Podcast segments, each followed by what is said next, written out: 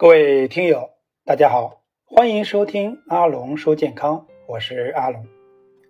老年人脑血管养护在饮食上要做到哪些呢？经研究文献记载，饮食啊作为维持生命的基本保障，脑血管的饮食养护非常的重要。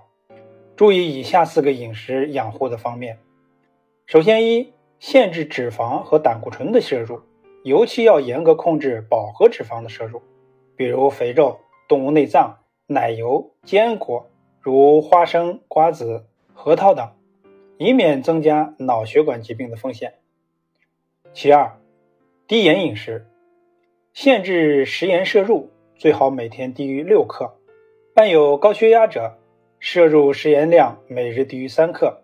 摄入优质蛋白，优选奶类、蛋类、鱼。豆类及其制品，这些食物富含优质蛋白和维生素，含钙量也非常高。三多摄入天然抗凝以降脂食物，有助于减少心肌梗死、以缺血性中风、抑制血小板聚集、防止血栓的形成。